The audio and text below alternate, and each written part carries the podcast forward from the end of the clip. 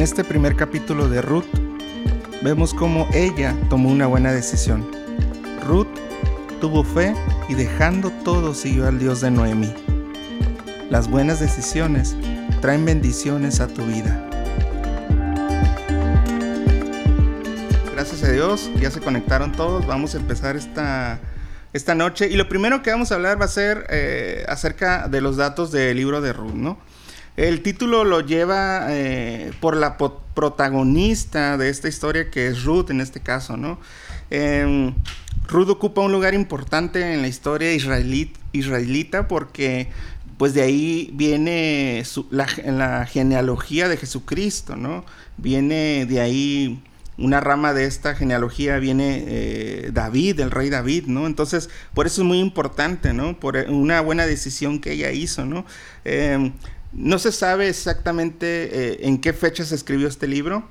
Lo que sí se sabe es que, o lo que dicen los estudiosos, es que se escribió en, la temporada del libro de los jueces, en esta época donde los jueces estaban en, un, en una situación muy eh, triste. Eh, nosotros, Anisa y yo, estábamos leyendo jueces como parte de nuestro devocional y siempre hay una constante, ¿no? Los jueces dice, siempre comienzan los primeros capítulos diciendo que los el pueblo de Dios hizo lo malo delante de Dios, ¿no? Una decadencia total en el, en el tiempo de los jueces y es aquí donde aparece esta historia de, de Ruth, ¿no? Eh, no se sabe en qué año se escribió. Algunos creen que lo escribió el profeta Samuel, dado que menciona a Obed y menciona a David. No se menciona a Salomón, por lo tanto piensan que fue antes de Salomón y no después de la era de Salomón. Pero no se han, no se han puesto de acuerdo. Además, tenemos muchos años que se escribió este, este libro, entonces no, no se ponen en, de acuerdo los estudiosos, ¿no? Pero este, este es algo muy interesante, que este libro se, se lee mucho eh, en el en la liturgia judía, sobre todo en el Pentecostés, ¿no? En la época del, Pentecostés, en la fiesta que los hebreos tienen del Pentecostés, ¿no? Y, es muy interesante porque investigando un poquito acerca del Pentecostés, tiene mucho significado y tiene muchas ah, connotaciones. Y una de ellas es que ellos festejan el Pentecostés cuando Dios se les aparece en el monte. ¿Recuerdan cuando Dios les habla a través del monte? Salen truenos, fuego, relampaguea, ¿no? Y más adelante, en ese mismo monte, Dios les entrega eh, la ley, la ley de Moisés. Es ahí donde Dios entrega esta ley de Moisés. Y también tiene que ver con el ofrecimiento de las primeras primicias de los productos de la tierra, ¿no? Y esta historia se centra ahí, ¿no? Donde Ruth está cegando, donde Vos es dueño de un eh, gran eh, territorio, donde están adquiriendo producto de la tierra, ¿no? Entonces esto es muy interesante, ¿no? Porque eh, eh, en la liturgia israelita ellos la leen porque saben que de ahí nació, de esa decisión de Ruth, nació David, ¿no? El rey David, alguien muy querido por los israelitas y por el pueblo hebreo, ¿no?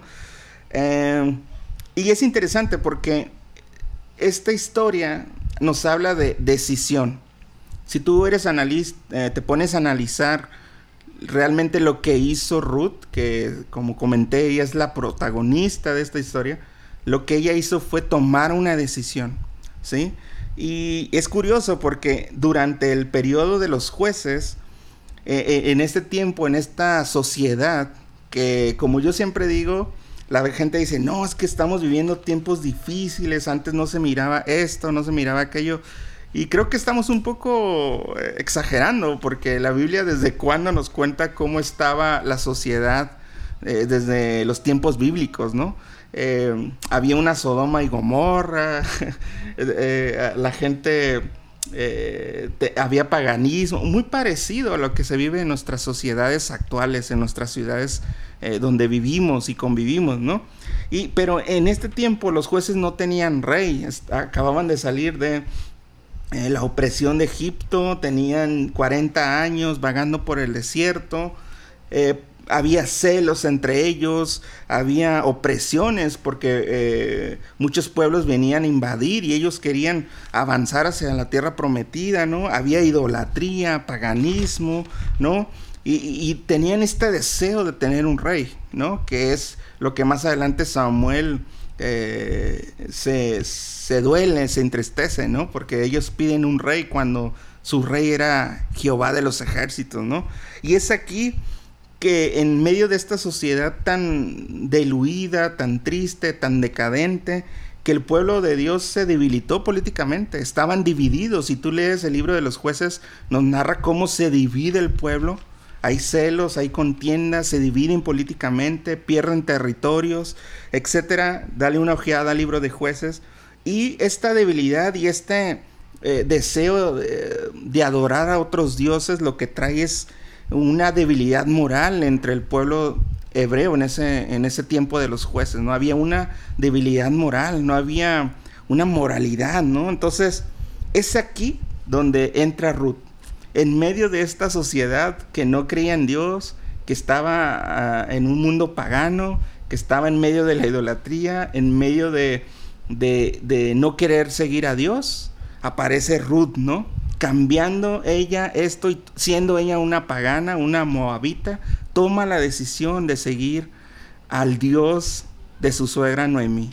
y es muy parecido a nosotros. Nosotros estamos en esta sociedad y tenemos que tomar una decisión de a quién vamos a, a seguir, de a quién vamos a servir. ¿No? Y es interesante, ¿no? Porque Ruth es ese contraste entre un pueblo que no quería seguir a Dios y ella al final lo que hace es adorar a Dios, tuvo fe, demostró su lealtad, ¿no?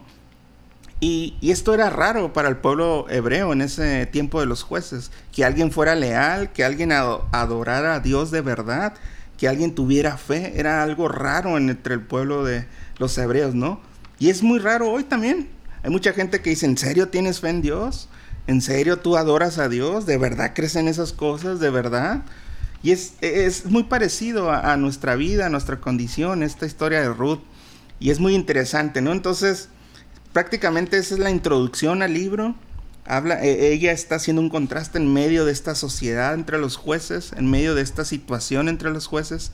Ella toma una decisión de seguir a Dios. Y yo creo que Dios, a través de este libro, nos va a hablar acerca de tomar decisiones, de tomar la decisión de seguir a Dios.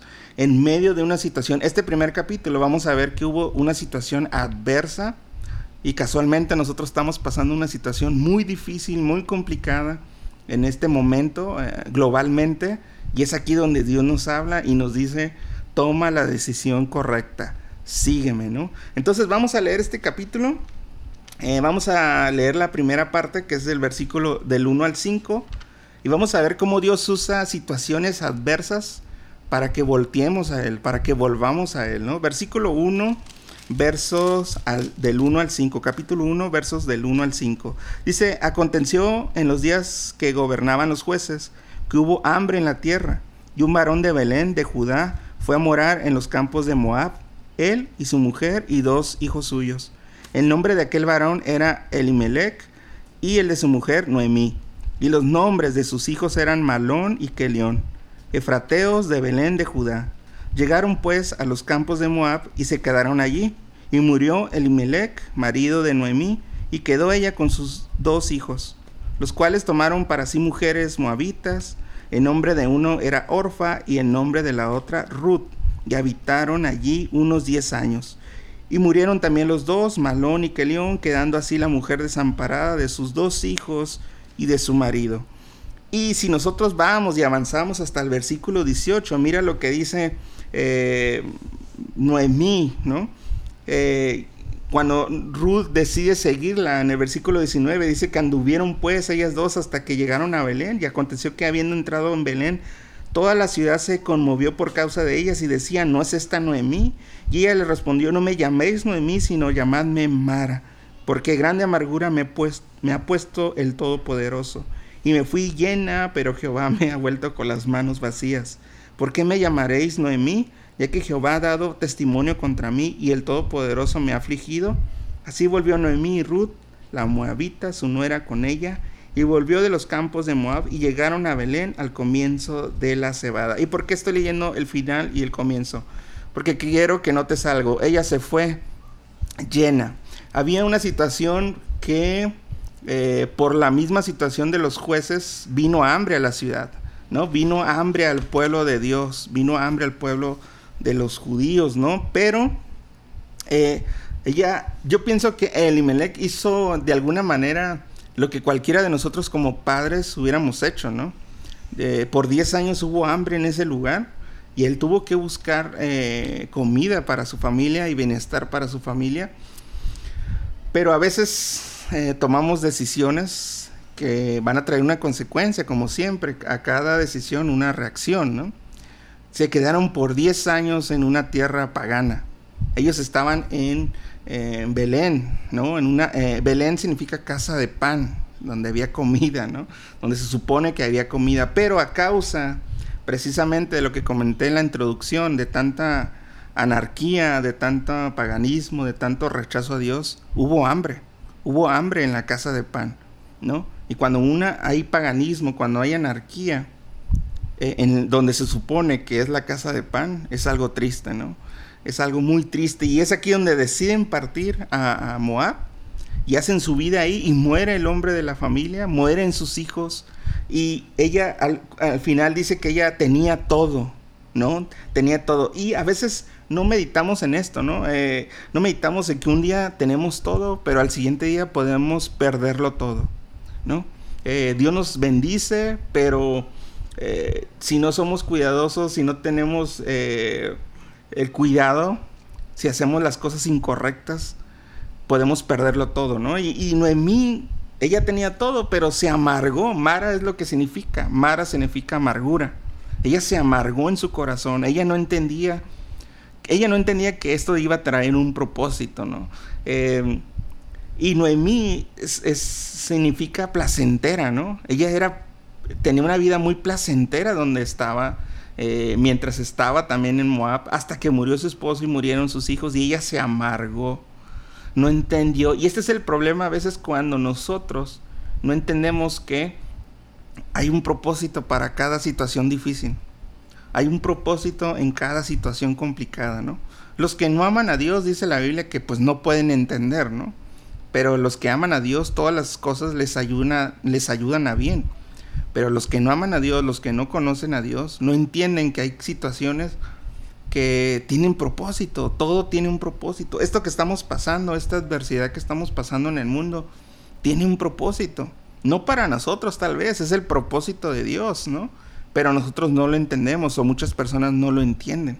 Y, cada vez que hay una necesidad o cada vez que hay una aflicción, e, esa es una, para nosotros, es un llamado de necesidad, ¿no? Eh, cada, cada situación difícil es un, eh, nos podemos reflejar en ella de nuestra necesidad, ¿de qué? De Dios. Nosotros, la humanidad, necesitamos a Dios, necesitamos al Señor. No lo reconocemos porque vivimos como Noemí, placenteros, ¿no? Tenemos muchas cosas y muchos bienes y muchas eh, cosas tan, tan buenas, ¿no? Como si tú haces un recuento hace dos años, tú tal vez recuerdas cuando ibas a la playa, cuando salías con tus amigos, cuando ibas al cine, tú piensas que eso era placentero, pero en realidad lo que necesitábamos es, es a Dios, e, era tener una amistad con Dios, ¿no? Entonces, eh, hay algo muy interesante aquí. No puedes evitar las tragedias, pero sí puedes tomar un camino diferente. No puedes evitar el hambre, no puedes evitar un terremoto, no puedes evitar esta pandemia, no puedes evitar la muerte de un ser querido, pero sí puedes tomar un camino diferente. Sí puedes tomar una decisión de sobreponerte, de hacer algo, de no quedarte donde estás, ¿no? Ese es el problema de muchas personas, que no pueden superar eh, eh, las cosas, ¿no? ¿Por qué? Porque no, no entienden que hay un propósito, ¿no? Entonces, ¿qué hizo Noemí? No pudo eh, evitar la muerte de sus seres queridos, pero tomó la decisión y se humilló realmente Noemí. Si tú eres observador, al final ella decide regresar a su casa, a su tierra. Se humilló. ¿Y cuántos de nosotros haríamos esto, no? Regresar de donde salimos, ¿no? Yo creo que muy pocos hacen eso, muy pocos se, humillan y dicen voy a regresar aunque todos van a hablar de mí. Dice la Biblia aquí que se escandalizaron cuando la vieron, ¿no? Dijeron, Noemí, ¿qué pasa? Estás bien chonchita, estás, y ahora estás bien flaca, parece esqueleto, ¿qué no comes? ¿No? que tantas cosas no dirían los del pueblo o los de la ciudad cerca de Noemí, pero ella quiso hacer algo diferente, quiso regresar a la casa de pan, ¿no? Quiso regresar a donde Dios la había hecho placentera, ¿no? Y pasa algo muy interesante, en el versículo 6 al 15 vemos cómo las dos nueras tienen esta conversación con Noemí y podemos ver si que podemos seguir con una actitud igual, quedarnos donde estamos, eh, deprimirnos, eh, eh, entristecernos o cambiar, ¿no? Mira lo que dice el versículo 6, versículo 6 al 15. Entonces se levantó con sus nueras y regresó de los campos de Moab, porque yo en el campo de Moab que Jehová había visitado a su pueblo para darles pan. Salió pues del lugar donde había estado y con ella sus dos nueras, y comenzaron a caminar para volverse a la tierra de Judá. Y Noemí dijo a sus dos nueras, Andad, volveos cada una a la casa de su madre. Jehová haga con vosotras misericordia, como la habéis hecho con los muertos y conmigo. Os conceda Jehová que halléis descanso, cada una en casa de su marido. Luego las besó, y ellos alzaron su voz y lloraron. Y le dijeron, ciertamente nosotras iremos contigo a tu pueblo. Y Noemí respondió, volveos, hijas mías, ¿para qué habéis de ir conmigo? ¿Tengo yo más hijos en el vientre que puedan ser vuestros maridos? Volveos, hijos míos, e idos, porque yo ya soy vieja para tener marido, y aunque dejese, esperanza tengo, y esta noche estuviese con marido, y aún diese a, a luz hijos, ¿habéis vosotras de esperarlos hasta que fuesen grandes? ¿Habéis de quedaros sin casar por amor a ellos? No, hijas mías, qué mayor amargura tengo yo que vosotras, pues la mano de Jehová ha salido contra mí. Y ellas alzaron otra vez su voz y lloraron. Y Orfa besó a su suegra, mas Ruth se quedó con ella. Y Noemí dijo, He aquí, tu cuñada se ha vuelto a su pueblo y a sus dioses, vuélvete tú tras ella. Respondió Ruth, no me ruegues que te deje y me aparte de ti, porque a donde quiera que tú fueres iré yo, y donde quiera que vivieres viviré, tu pueblo será mi pueblo y tu Dios mi Dios.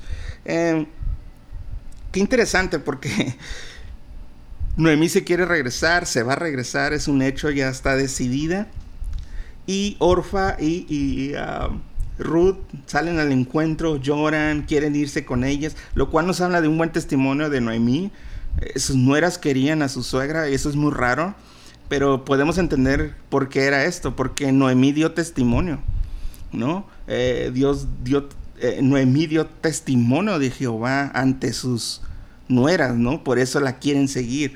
Pero hay algo muy interesante aquí que a lo mejor no lo sabes. Orfa tiene una tipología que significa terca. Una persona terca. ¿Saben lo que es alguien terco? Alguien terco, alguien terco, alguien que por más que les dices y les dices no hacen caso. Bueno, Orfa es lo que significa. Ruth significa amistad, ¿no? Esta tipología, tipología eh, hebrea que significa amistad, ¿no?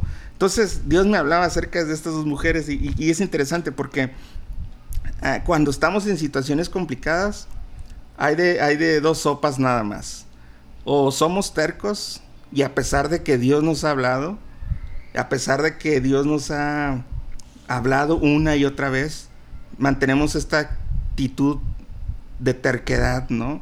Ella se quedó en su tierra y es muy interesante porque Noemí le dice, vuélvete a tu pueblo y a tus dioses, ¿no? Vuélvete a tus dioses, eh, vuélvete a tu gente, vuélvete a lo que vivías tú antes. Quédate si tú quieres, si quieres vete conmigo, si quieres regrésate. Y Orfa tuvo la oportunidad de tener una amistad con Dios, pero lo que ella quiso hacer fue o tener esta actitud de terquedad y decidió quedarse, ¿no? Entonces, eh, podemos seguir viviendo nuestra manera, a pesar de que hay situaciones complicadas en nuestra vida. Hay personas como Orfa, personas tercas que, que, que, les, que quieren seguir viviendo como están y en la situación en la que están, ¿no? Ese es el, un poquito el mensaje de lo que nos habla la vida de Orfa, ¿no? Sí, tienen una empatía con Jehová, sí tienen una empatía con el Dios de Noemí, pero al final de cuentas, pues no puede dejar su tierra, no puede dejar su parentela, no puede dejar a sus dioses. Por lo tanto, de una manera terca, va, a seguir viviendo en donde estaba, ¿no? Y eso es lo que a veces no entendemos. Para cambiar actitudes, para cambiar situaciones, nosotros debemos de dejar esas cosas, ¿no? Dejarlas, hacerlas a un lado, cambiar, ¿no? Dejarlas a un lado, no, no, no ser tercos, ¿no? Y por otro lado, Ruth lo que hace es que, como su nombre lo dice, ella quería tener una amistad con Dios sin conocer a Dios, porque ella no conocía a Dios. Eh, Ruth era moabita, adoraba a dioses paganos. Sin embargo, ella decidió tener una amistad con Dios, una, un cambio, quiso cambiar de aires, como se dice por ahí, ¿no? Quiso cambiar, quiso dejar atrás su casa, su parentela, y esto nos habla de fe también, ¿no? Tomó una decisión, tomó una decisión. Entonces tenemos dos opciones aquí, o seguimos viviendo una vida igual como la que hemos vivido, siendo tercos al llamado de Dios, siendo desobedientes, sí, yendo a la iglesia y sí, leyendo la Biblia, sí, pero con una actitud que no nos va a llevar a cambiar. O podemos ser como Ruth, queriendo tener una amistad con Dios, conocer a Dios, eh, conocerlo por fe, ¿no? Porque ella no conocía a Dios. Ella iba a conocer a Dios. Y aquí es donde viene lo más bonito de esta historia y lo que Dios quiere hablarnos a nuestra vida, pienso yo, creo yo, en este pasaje, en la toma de decisiones. En el versículo 16 y 17, mira lo que dice ahí. Respondió Ruth, no me ruegues que te deje y me aparte de ti, porque a donde quiera que tú fueres iré yo, y donde quiera que vivieres, viviré. Tu pueblo será mi pueblo, y tu Dios mi Dios. Donde tú murieres, moriré yo, y allí seré sepultada. Así me haga Jehová y aún me añada que solo la muerte hará separación entre nosotras dos. ¿Y qué nos habla esto? Decisiones. Ruth tomó la decisión de irse con Noemí, de ir y adorar a un Dios que ella no conocía, a un Dios que ella no tenía ni idea más que por testimonio de eh, Ruth. Pero nos habla aquí de fe.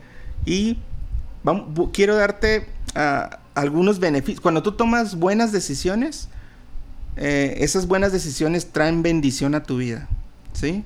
Cuando tú tomas buenas decisiones, esas decisiones van a traer bendición a tu vida. Van a tener una reacción positiva a tu vida, ¿no? Y por lo menos hay cinco bendiciones. Hay muchas cosas que pudiéramos hablar acerca de las decisiones, pero mientras yo estaba estudiando esto, recordé algunos personajes bíblicos que nos hablan acerca de las buenas decisiones que tomaron y podemos aprender de ellos. Y número uno, la, la bendición de tomar una buena decisión, número uno, es que conoces a Dios. En el versículo 16 dice que, de, de este capítulo, dice que ella dice, tu Dios será mi Dios. Y al final del capítulo, nosotros vemos que ella eh, es eh, David es descendiente de ella. Y no solamente David, sino Jesucristo viene de la sangre de esta mujer, ¿no? De Ruth. Tomó una buena decisión, conoció a Jehová y Dios la bendijo de tal manera que sus hijos llevaron fruto hasta llegar hasta la sangre de Jesucristo, ¿no?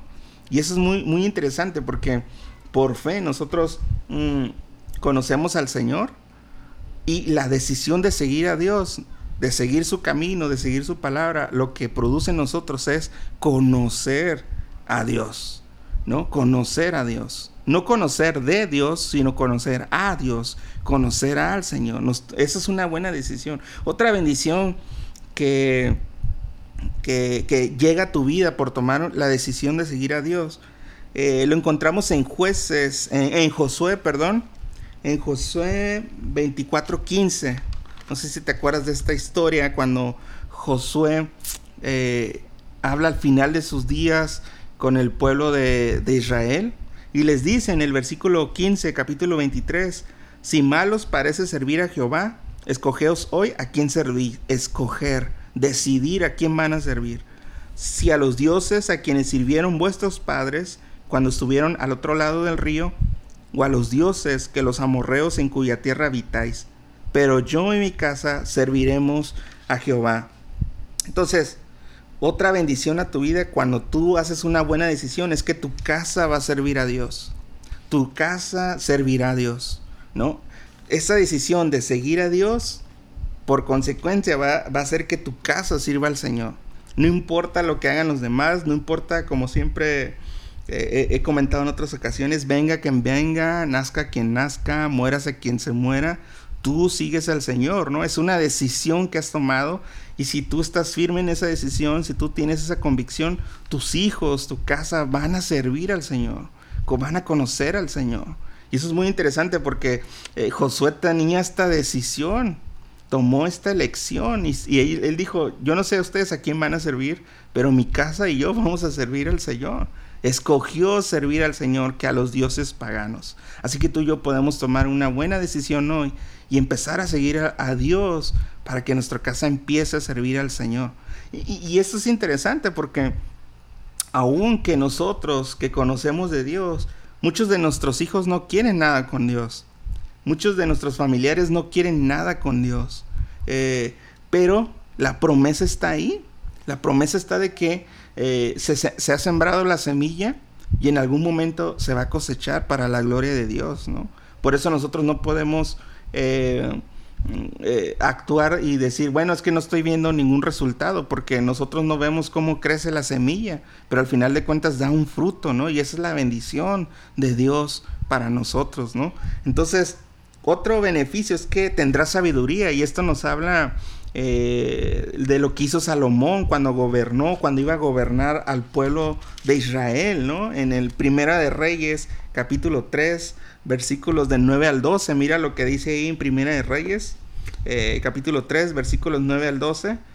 Da pues a tu siervo, está hablando Salomón cuando lo están haciendo rey, lo van a hacer rey para gobernar, el hijo de David a tu siervo corazón entendido para juzgar a tu pueblo y para discernir entre lo bueno y lo malo, porque ¿quién podrá gobernar este tu pueblo tan grande? Y agradó delante del Señor que Salomón pidiese esto. Le agradó al Señor que tuviera la decisión de elegir sabiduría. Cuando tú y yo vamos a Dios y tomamos una buena decisión, a Dios le agrada. Imagínate, todo mundo en esta época de 2021 le está pidiendo dinero, le está pidiendo carro, le está pidiendo prosperidad, le está pidiendo, no sé qué tantas cosas le están pidiendo, pero muy pocos están pidiendo algo que le agrada a Dios. ¿Sabes qué le agradó al Señor? Que Salomón le pidiera sabiduría. ¿Quieres que Dios se agrade de tu vida? Pide sabiduría, escoge que Dios te dé sabiduría. Esto le agradó al Señor, versículo 11 y le dijo, porque has demandado esto y no pediste para ti muchos días, ni pediste para ti riquezas, ni pediste la vida para tus enemigos, sino que demandaste para ti inteligencia para oír juicio, y aquí lo he hecho conforme a tus palabras. He aquí te he dado un corazón sabio y entendido, tanto que no ha habido antes de ti otro como tú, ni después de ti se levantará otro como tú. ¿Te das cuenta? Los beneficios de hacer buenas decisiones. Te daré inteligencia, le dijo el Señor. Tomemos buenas decisiones y pidámosle al Señor que nos dé inteligencia, que nos dé sabiduría, que nos dé entendimiento para resolver situaciones, para resolver muchas cosas, desde lo más mínimo hasta lo más difícil, que Él sea nuestro ayudador, ¿no? Tomemos esa decisión, en vez de hacerlo nosotros, tomemos una buena decisión, ¿no? Otro beneficio es que cuando tú sigues a Dios, eh, otra bendición que llega a tu vida es que caminas en la verdad de Dios. Y esto lo vemos en el Salmo 119, 30. ¿Sí? Salmo 19, 30, cuando el salmista dice, escogí el camino de la verdad. ¿Te das cuenta? Escogí, tomé una lección. Hay, un hay dos caminos, el camino de la verdad y el camino de la mentira. Dice el salmista, he puesto tus juicios delante de mí. He puesto por primer lugar tu palabra. El Salmo 119, si tú, si tú lo conoces un poquito, sabes que habla acerca de los beneficios de seguir la ley de Dios. Y lo que hace el salmista aquí es decirle, escogí la verdad. Escogí tu verdad. Cuando tú tomas la decisión de escoger la verdad de Dios, Dios te bendice. ¿Con qué? Precisamente con su verdad precisamente con la verdad de Dios. Y la verdad eh, que sobrepasa todo, ¿no? Que sobrepasa todas las mentiras de este mundo, ¿no? La verdad de Dios, su palabra es verdad. ¿no? Santifícalos, de lo que vimos en el libro de Juan, ¿no? La palabra de Dios es su verdad, ¿no? Entonces, esta bendición viene a tu vida, la verdad de Dios. Y por último, algo que me llamó mucho la atención en la vida de Moisés, eh, eso está en Hebreos Otra bendición que viene a tu vida es que tienes a Cristo como riqueza. Cristo como riquezas. Y esto lo encontramos en Hebreos 11, eh, uno de los capítulos eh, conocidos por la fe, ¿no? Eh, acerca de la fe de muchos que siguieron a Dios, que siguieron el camino de Jesucristo. Pero ahí lo interesante que hace Moisés, tomó una decisión Moisés Estamos hablando de tomar buenas decisiones, de tomar decisiones. Versículos 24, capítulo 11, versículos 24 26. Mira lo que hizo Moisés. Por la fe, Moisés, hecho ya grande, y aquí no significa grande de vejez, sino alguien importante. Por la fe Moisés, hecho ya grande, rehusó llamarse hijo de la hija del faraón, escogiendo, tomando una decisión antes ser maltratado con el pueblo de Dios que gozar de los deleites temporales del pecado, teniendo por mayores riquezas el vituperio de Cristo que los tesoros de los egipcios, porque tenía puesta la mirada en el galardón, tenía puesta la mirada en Jesucristo, tomó una decisión. ¿Cuál decisión? Seguir a Cristo. La riqueza de Moisés no eran los tesoros de los egipcios, sino la promesa de un redentor, Jesucristo, el libertador. Recuerda que los hebreos hablaban del libertador, ¿no? Él dice aquí el libro de los hebreos que me gusta porque él rehusó lo que hoy muchos quieren eh, por bendición, riquezas materiales. Moisés rehusó a las riquezas materiales, rehusó a los nombres grandes, rehusó a ser el hijo del faraón. Lo que hoy muchos quieren llegar a ser. Moisés lo rehusó. Qué interesante, ¿no? ¿No te parece eso interesante y contrastante a la misma vez? Que mientras los hombres de Dios rehusaron, como Pablo rehusó eh, e-, esos, esos títulos que tenía de maestro, esos títulos que tenía, los tomó y los echó a la basura, ¿no?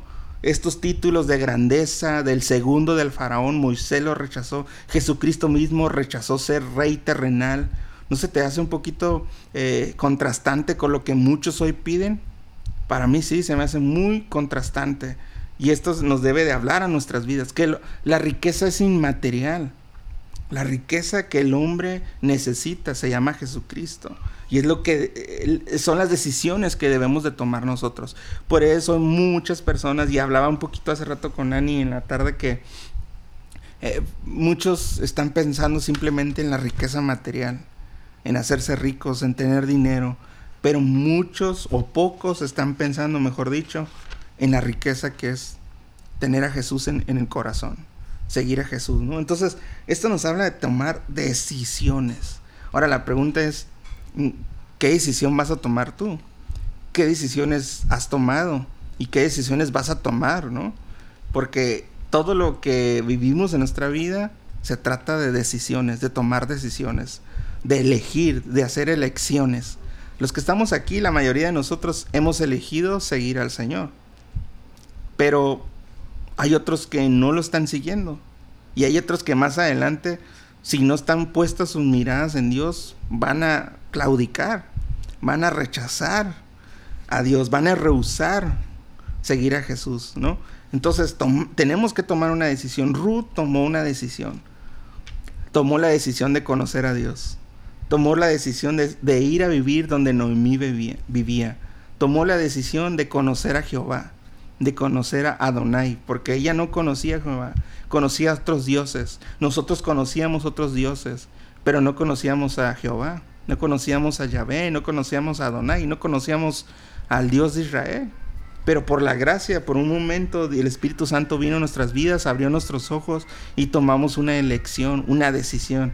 Pero si tú hoy, 4 de agosto, todavía no has tomado una decisión por Cristo, este es el momento que tienes que tomar.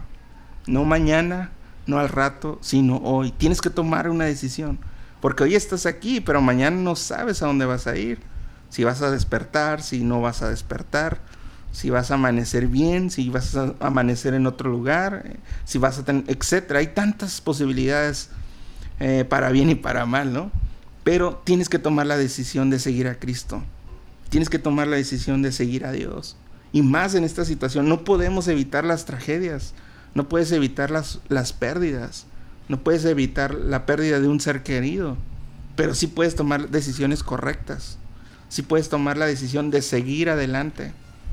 No puedes seguir como orfa, siendo terco o estando terco en una situación que sabes que no te conviene. No puedes, o no deberías, mejor dicho, ¿no? Si ya sabes en algo que Dios te ha estado hablando, si ya conoces algo que Dios te ha estado hablando, no seas terca, no seas terco. Vamos, sé como Ruth, ten una amistad con Dios, tengamos una amistad con el Señor y avancemos hacia la meta, avancemos cada día, crezcamos cada día. Tanto fue la bendición de Ruth que de ahí viene nuestro Señor Jesucristo, imagínate, por tomar una buena decisión.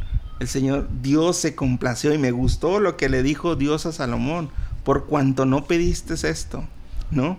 Dice que a mí me agradó, a Dios le agradó, a Dios le agrada cuando tú y yo tomamos buenas decisiones, ¿no? Entonces toma buenas decisiones, aún en situaciones difíciles, aún en situaciones complicadas, y la bendición de Dios va a venir a tu vida. Eso es una promesa de parte de Dios, ¿no? A todos los que aman a Dios, todas las cosas, les, todas las cosas buenas o malas, les ayudan a bien.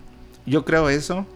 Yo pienso que Dios ha manifestado nuestras vidas y nos ha mostrado su bendición y su bondad. Así que toma buenas decisiones, acércate al Señor, sé como Ruth, ten fe, sé leal y avanza, avanza, conoce a Dios cada día, cada día profundamente.